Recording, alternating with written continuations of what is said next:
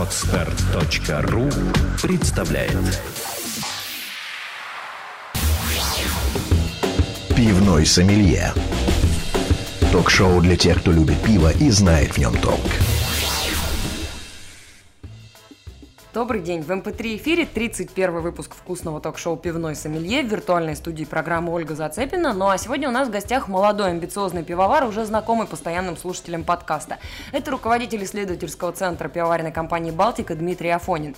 И если в 16 выпуске Дмитрий углублялся в пивную историю, размышляя о том, как пиво повлияло на цивилизацию, на научный прогресс, сегодня будем говорить о настоящей мы животрепещущем, о пивной логистике. Оказывается, что грамотная доставка пива в магазины и рестораны не менее важна, чем кропотливая работа пивоваров. В конце выпуска вас ждет гурманская рубрика и кулинарные советы шеф-повара Расмуса Кронбурга, который специально приехал в Россию, чтобы прочитать в двух столицах лекции на эту тему. Пивной сомелье. В этом выпуске пивного сомелье э, гостем нашей виртуальной и зачастую даже перемещающейся студии э, стал Дмитрий Афонин. Многим нашим слушателям он уже знаком как э, эксперт, как спикер выпуска, который был посвящен культурному влиянию пива, пиву в истории, пиву как формирователю разных традиций. Но сегодня у нас разговор совершенно на другую тему. Дмитрий вообще, в принципе, руководит исследовательским центром компании «Балтика» пивоваренной. И сегодня, как это ни странно, несмотря на то, что он э, большую часть своей работы проводит в лабораториях, э, на пивоварне и в прочих подобных местах. Говорить мы будем о логистике пива, то есть о том, как пиво э, доставляется из пункта А в пункт Б, потому что, поверьте мне, этого разговора может хватить не только на полчаса выпуска нашей передачи, но и, не знаю, на трехдневный а, огромный лекционный курс, который мы сейчас будем стараться сжать до 30 минут и рассказать все самое интересное. Дмитрий, здравствуйте, во-первых. Добрый день.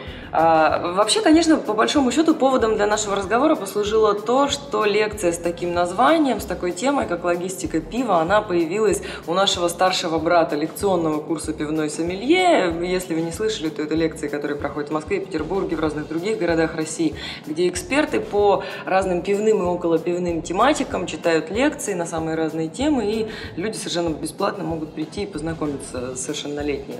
Вот почему логистика вообще так важна и настолько важна, что ее решили включить вот даже в такой вот широкий очень курс. Что, в что в ней такого особенного? Ну, казалось бы, ну да, погрузили, не знаю, в какой-нибудь холодильник и перевезли. Логистика непосредственно и впрямую определяет качество продукта, фактически, который а, способен оценить любой наш а, потребитель. Тем более для такой страны, как Россия. То есть э, у нас 12 часовых поясов, да, сейчас их меньше, а, но огромное расстояние, то есть 10 тысяч километров, по которым может транспортироваться пиво. И она включает в себя э, дороги, а качество дорог в России всем хорошо известно, плюс железнодорожное полотно, ну и, соответственно, среднегодовые температуры да, от э, минус 40, в общем, для до плюс 40 это совершенно естественные э, условия. И как э, понимает слушатель, эти условия огромным образом могут повлиять на жизненный цикл, жизнь вообще пива. Всем нам хорошо известно, что пиво в общем, это э, живой продукт. То есть живой продукт не с точки зрения э, способов его производства, в результате естественных э, физиологических, физико-химических процессов, которые обусловливают, обуславливают э, формирование аромата и вкуса. И, соответственно, логистика пива может существенно их изменить. А как же она меняет этот продукт? Что мы э, с точки зрения логистики может повлиять на пиво? Ну, первое – это непосредственно динамическая нагрузка – это то же самое, если вы возьмете бутылку да, и начнете ее трясти э, или поставите в шейкер. У вас, конечно, времени может не хватить, чисто физически, то есть там 2-3 дня ее взбалтывать, но если это будет происходить в течение недели, то вы можете, открыв эту бутылку, сравнить его, э, ее вкус э, этого продукта с бутылкой, которая не была подвержена, допустим, вот этой тряске. Уверяю вас, вкус э, и аромат этого продукта будет совершенно другим. Хотя это две бутылки вы купили в одном месте. Казалось бы, это не должно было бы повлиять на ее вкус, но вкус будет кардинально разным. Точно так же, э, если вы поместите бутылку в одну в холодильник, в другую э, выставите летом там, на окно, что вскрыв эту бутылку через неделю, вы также можете оценить разницу между этими двумя продуктами. Поэтому с точки зрения логистики это отдельная э, качественная и количественная задача, которую решает пивовары. Ну, особенно это касается, конечно, крупных пивоваров. Э, способы перевозки, сокращение вот этих плечей доставки, технологические мероприятия, э, которые учитывают пивовары в длительной транспортировке, это все отдельные многогранные вопросы, которых мы, ну, наверное, чуть-чуть коснемся в этой лекции. Ну что ж, давайте тогда чуть-чуть их коснемся и в нашем таком подкастовом варианте этой лекции, разложенном, впрочем, на два голоса, но я думаю, что это нисколько не помешает, а может даже и поможет где-то. Но вот смотрите, на самом деле, конечно, вы сказали мысль, на которой вы закончили, она очень интересна как раз в разговор о больших и крупных пивоварах в Балтике заводы в 11 городах России. И это действительно сумасшедшее просто расстояние, и мы все можем легко представить, как мы, не знаю, в детстве тряслись в каком-нибудь поезде до Владивостока из центральной части России, если кому-то это доводилось. Но вы ведь не можете, вы ведь э, как пивовары не можете сократить количество тряски на российских железных дорогах. Это ведь невозможно. Или что, вы, не знаю, делаете какие-то специальные вагоны железнодорожные для своего пива, в которых не трясет? Ну, во-первых, э, безусловно, есть технологическая задача, то есть мы можем решить, э, заложить ее решение в рецептуры, в технологию производства, в оборудование технологическое. Это задача пивовара, ну и задача логистики, э, в частности, обеспечить э, такие вагоны. И у Балтики, вот пивной компании Балтики, такие вагоны есть. Собственные вагоны, которые были разработаны совместно с э, российскими железными дорогами. Это фактически вагоны-термосы, вагоны, которые предназначены именно для перевозки пива, а ничего либо там еще каких-либо коробок там, и так далее. Это решается только вопрос транспортировки по железным дорогам. То есть машины, естественно, здесь ключевым вопросом является э, дорожное полотно, которое, естественно, компания «Балтика» изменить, в общем-то, не в состоянии. Но с железным дорожным транспортом, то есть э, здесь э, вопрос решен. Но в то же время, безусловно, мы не можем полностью исключить микротряски или изменение температур, которые предполагают под собой, допустим, тот же самый холодильник. Да? Температура будет все равно меняться. Ну да, но понимаете, с другой стороны, мы же никогда не можем знать, когда, ну вот в каком-то из районов нашей родины матушки отключат свет, и не знаю, там все, все пиво может простоять где-то просто в магазине, например, там 6 часов э, в не совсем подобающей для пива температуре. Это ведь вообще никогда невозможно предсказать, но я так понимаю, что действительно есть такой набор факторов, с которыми, с которым вы работаете, которым вы управляете. И вот если речь идет об автомобильной доставке пива, ну с, с какой ситуацией вообще вообще сейчас приходится иметь дело, ну вот, например, в Балтике. Давайте будем средне, мерить среднюю температуру по больнице. Сколько в среднем проезжает та бутылка пива, которая, которую мы можем встретить на полке в магазине, и есть ли вообще это средний или его не может существовать, потому что для каждого сорта, для каждого региона ситуация уникальна. Средняя, да, существует. То есть среднее плечо доставки, то есть э, для компании Балтик составляет 700 э, километров. То есть это в среднем на, то, на такое расстояние перевозится продукция компании для тем, чтобы любой SKU, который мы, ну, любой продукт, любой бренд, который мы выпускаем, мог быть доступен для потребителя в любой точке нашей э, страны. Естественно, э, на сегодняшний момент времени существует специальное оборудование. В реальности пиво путешествует не только само по себе, но и с определенной э, технической измерительной аппаратурой, которая позволяет нам оценить тряску, то есть или вибрацию, так и изменение температуры. То есть вы ставите какие-то датчики просто непосредственно да. саму упаковку с пивом, да. которые потом передают да, данные, э, или это снимается и Совершенно верно. То есть это выглядит это как вот, наверное, вы все хорошо видели там домофоны свои, это таблеточка, который снимает, соответственно, температуру, то есть в режиме реального времени. А, единственное, что не передает, то есть по пути следствия после того, как вагон пришел, эта таблетка там изымается и считываются с нее данные. Эти данные а, очень важное как для нас, потому что у нас есть определенные, естественно, требования к транспортировке, то есть если, допустим, это дистрибьютор или э, транспортировка в тех же самых машинах тентованных, а не в вагонах. И уже на основании этих э, характери- характеристик первым мы видим, что требования наши, допустим, выполняются. Или же, если это какие-то сложные регионы, сложной доставкой, то мы учитываем э, эти факторы, то есть температура и э, динамическую нагрузку в э, технологии производства пива. Слушайте, а как это вообще возможно? То есть можно такое сварить пиво, чтобы оно, например, лучше вот действительно переносило, не знаю, Да. там, жару? Абсолютно. И такое пиво... А, Это- а- а чем оно отличается от, вот, не знаю, от, от пива, которое просто для, не знаю, для нормальной погоды? Ну, это так же, как вот, э, допустим, спортсмены, да, хорошо всем известно, допустим, для э, борцов, то есть людей, которые занимаются видами спорта, где требуется переносить огромную нагрузку, там, аэробную, Э, и люди сначала, допустим, э, тренируются в горах, а потом спускаются, то есть в, в низины или там, где будет по месту прохождения э, каких-то игр, и, соответственно, спокойно переносят повышенную нагрузку в результате того, что они тренировались в экстремальных условиях. Также и, соответственно, мы, формируя продукт, можем создать условия производства, близкие к экстремальным. И э, в этих экстремальных условиях получить э, продукт, который будет более э, сильнее сопротивляться воздействию негативных факторов. Слушайте, но теперь я думаю, люди, которые слушают нас, э, жители Черноморского побережья, каких-то южных регионов, они понимают, что если они на пляже покупают пиво Балтика, то это тренированное пиво, а не, не просто какое-то там.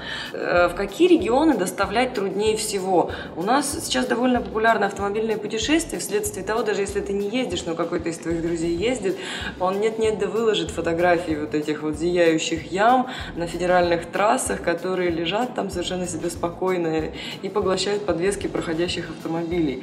Вот м, в каком регионе вот сложнее всего ситуация с дорогами? Ну, я не знаю, может быть, как, какой лучше всего? Вот есть такой рейтинг? Э, Да, такое можно построить на основании реальных данных, то есть э, реального путешествия. То есть, допустим, э, одно из худших направлений – это Санкт-Петербург-Мурманск. Огромное количество, это видно по контрольно-измерительному оборудованию, то есть огромное количество динамической на- нагрузки во- воздействует на пиво. Это видно, э, как, в общем-то, все эти пики, скажем, тряс, тря- тряски отражаются на датчике, то есть он видит, можно, в общем, даже прикинуть, какой глубиной была эта яма. То есть, когда машину подбрасывает, э, это все отражается вот на контрольно-измерительном оборудовании.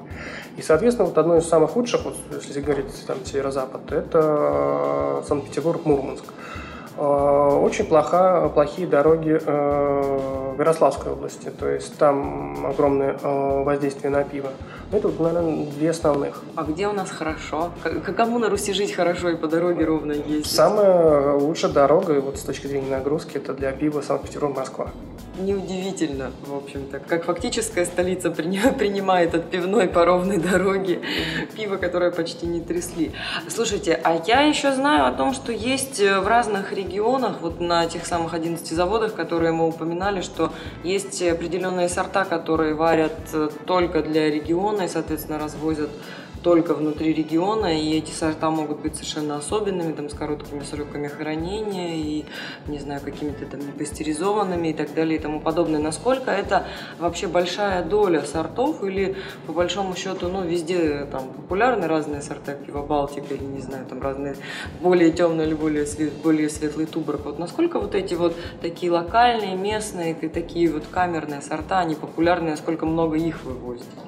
В связи с развитием мини-пивоварения, а, в принципе, на самом деле задача э, мини-пивоваров обеспечить тот или иной регион именно тем продуктом, который э, хотят э, местные жители. Но получается так, и ни, ни- для кого не секрет, что огромное количество людей, в общем-то, находится в каких-то постоянных командировках или в поисках э, э, другой работы, то есть меняет работу. И э, на самом деле э, количество вот этих локальных э, э, брендов или локальных сортов, которые э, хотел бы определенный рынок, их небольшая доля. То есть в основном люди предпочитают все-таки известные марки, то есть это Балтика, допустим, с точки зрения э, наших это Балтика 3, м, экспортная Балтика 7. Именно вот под воздействием м, такой все-таки небольшой, но четко выраженной заинтересованности потребителя в совершенно уникальных оттенках сортов. То есть Балтика практически на каждом заводе выпускает сейчас бренды, которые продаются локально, то есть в том месте, фактически в той географии, Э, рядом с той площадкой, э, на которой производят. Ну, в частности, то есть, допустим, в Ростове в прошлом году специальный бренд именно для ростовского региона, у него срок хранения только 14 дней. Ряд живых сортов или пива непастеризованного тоже выпускается на практически всех наших 11 заводах, и они сосредоточены именно на каких-то локальных рынках для определенного, для определенного и рассчитаны на определенного потребителя. А вот, кстати, такие сорта, их больше выпивают в ресторанах или они лучше в рознице продаются? Каково разделение? Лучше в рознице они продаются. Лучше То есть в, э, в ресторанах э, постоянно классический, определенный классический набор. То есть и в принципе э, сами рестораны, то есть, которые потенциально должны улавливать настроение потребителя, от нас и не требуют, и не запрашивают э, каких-то дополнительных марок или ну, марок с особенностями, учитывающими тот или иной регион. Ну что же, от темы ресторанов тогда давайте вернемся обратно в логистику. Вот э, неудивительно, что людей, которые работают в определенной сфере, довольно часто спрашивают об, их профессиональных компетенциях. Э, друзья, люди в компаниях, которые знакомятся и узнают, что вы, например, занимаетесь пивоварением, работаете в пивоваренной отрасли. Какой вопрос, который связан с логистикой пива, чаще всего задают э, и чем люди интересуются? И, ну или, может быть, даже вопрос, который задают не о логистике, а ответ на него, он о логистике. Такое ведь тоже может быть. Этот вопрос непосредственно связан со сроком хранения. Почему пивоварам потребовалось увеличение срока годности продукции и так далее, это непосредственно связано э, с логистикой. То есть понятно, что до того же самого Мурманска требуется время, чтобы довести пиво. Но в частности, для того, чтобы вот доехать до Мурманска, продукту нужно 27 дней.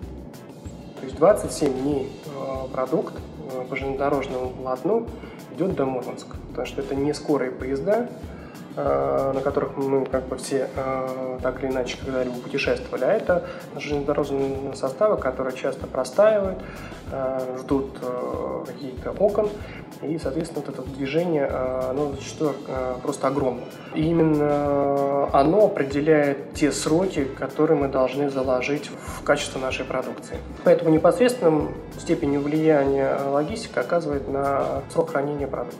Слушайте, но 27 дней это, конечно, какой-то фантастический совершенно срок, это практически месяц жизни, и удивительно, что вообще возможно сейчас, как я люблю 21 век, когда можно перевести через всю страну огромное количество чего-то, как мы сейчас э, знаем, знать даже на каком километре и на, на какой кочке это тряслось, и это, конечно, ну, все-таки фантастическое время и фантастические возможности у нас сейчас есть, и это не может не удивлять. Слушайте, но 27 дней это, конечно, фантастически. А вот те 700 километров, которые едет продукт э, в среднее плечо доставки, вот вы упоминали да. такой термин логистический, и эти 700 километров, они посчитаны и по автодорогам, и по, желез... по железнодорожной доставке. Это совокупно.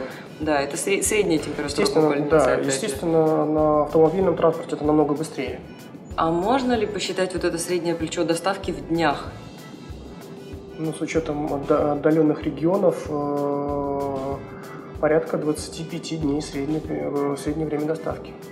Ну, а насколько это вообще действительно так вот между нами девочками, как говорится, влияет на качество пива, поскольку мы все понимаем, что, не знаю, ну, технологический скачок, который в 21 веке произошел, он ну, настолько позволяет пивоварам сейчас уже конфигурировать самые разные показатели э, пива, как там во время его производства, так и во время созревания, там, как во время варки, так и во время, не знаю, каких-то других технологических процессов, что, ну, что действительно все настолько пришло уже к ногтю человечества, что вы уже просто нажимаете пару кнопок, выставляете параметры, и, и пиво становится таким, что действительно его за 27 дней, там, пока оно едет до Мурманска, его ты не растрясешь. Последние, наверное, 50 лет а, позволяет за счет развития науки и техники, то есть оборудования, кроме всего прочего, для пива, как мы говорили с вами ранее, вы прекрасно все знаете, это многокомпонентная система, содержащая в себе огромное количество ингредиентов. И даже зная э, способы э, или, скажем так, пути реакции или пути трансформации определенных веществ, то посчитать их концентрационно, это требуется огромная вычислительная мощь, которую, естественно, пивовары себе позволить на самом деле не могут. У нас нет доступа там, к суперкомпьютерам, которые позволили бы нам очень точно рассчитать какие-то составляющие. И даже в этом случае эти составляющие были бы определяли только конкретный сорт а, и не распространялись бы на а, другие сорта. Поэтому в арсенале пивоваров накопил а, способы так называемого искусственного старения пива, то есть который включает в себя имитацию, в частности, логистических условий то есть температуры, нагрузки, э, динамической нагрузки.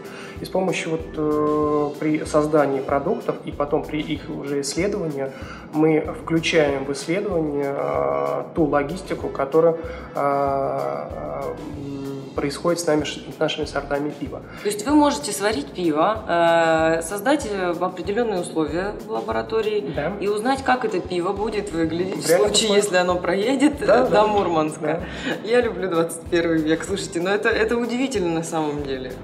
Соглашусь с вами, но для нас это как бы, э, может быть, сейчас является рутиной, потому что это используется для каждого продукта, но когда-то это невозможно было сделать. Ну, я просто как раз вот, э, возвращаясь буквально там три минуты назад, вы сказали о том, что за 50 лет, там, за последние, все действительно изменилось настолько, что иногда уже нашу жизнь невозможно узнать. И если 50 лет назад представить логистику пива, но она была наверняка несколько менее сложно устроена. Завод сварил, завод вокруг себя разлил, продал, потому что ты далеко это никуда не увезешь. Абсолютно.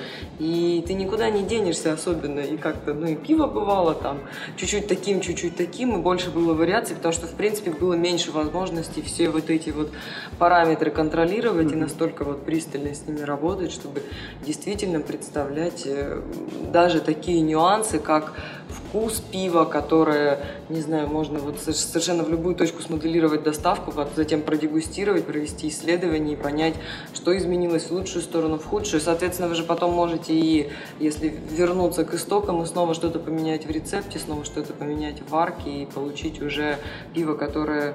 Вот как получается то самое пиво, которое больше приспособлено. Потому что, ну, мне на самом деле, когда вначале вы сказали, было не очень понятно, как, ну, как это вообще, как это можно представить. То есть это же кажется, вот Россия матушка и тройка Русь, она кажется такой огромной и неизмеримой, но на самом деле, оказывается, даже все кочки можно сосчитать.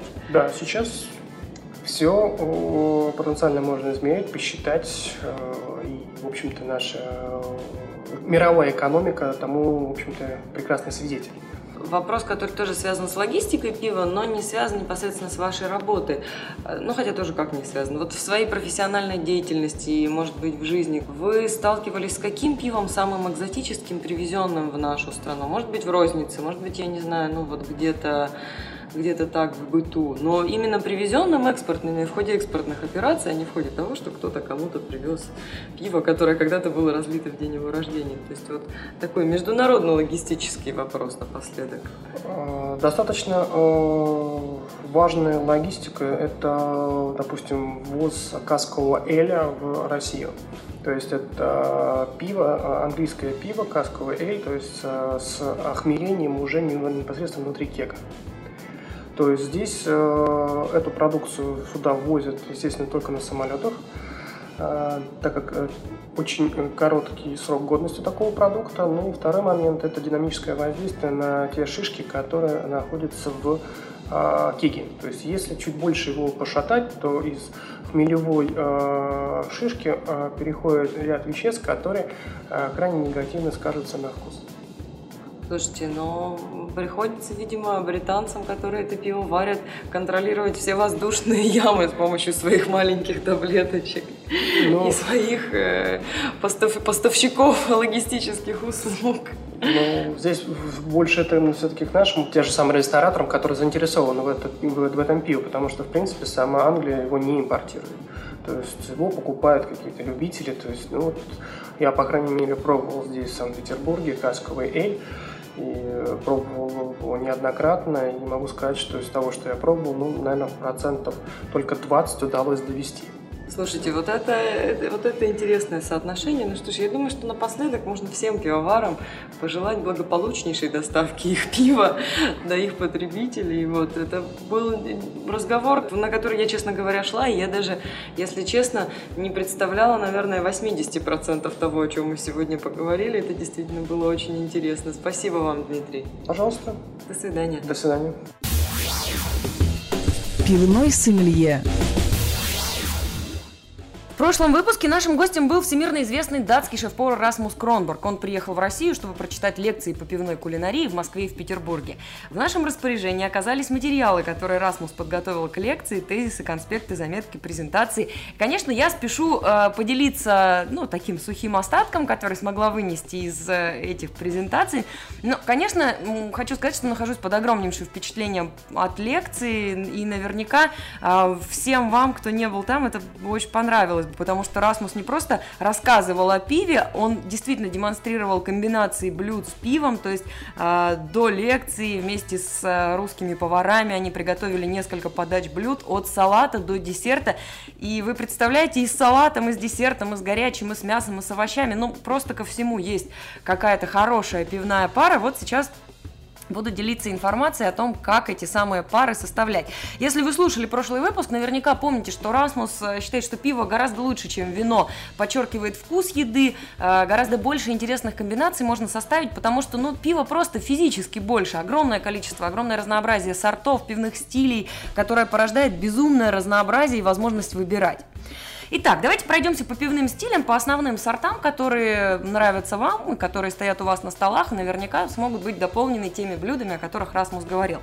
Пилснер отлично сочетается, по его мнению, с лососем, э, любыми блюдами из сырой рыбы, с суши, строганиной, с морепродуктами и также с э, тушеными молодыми овощами.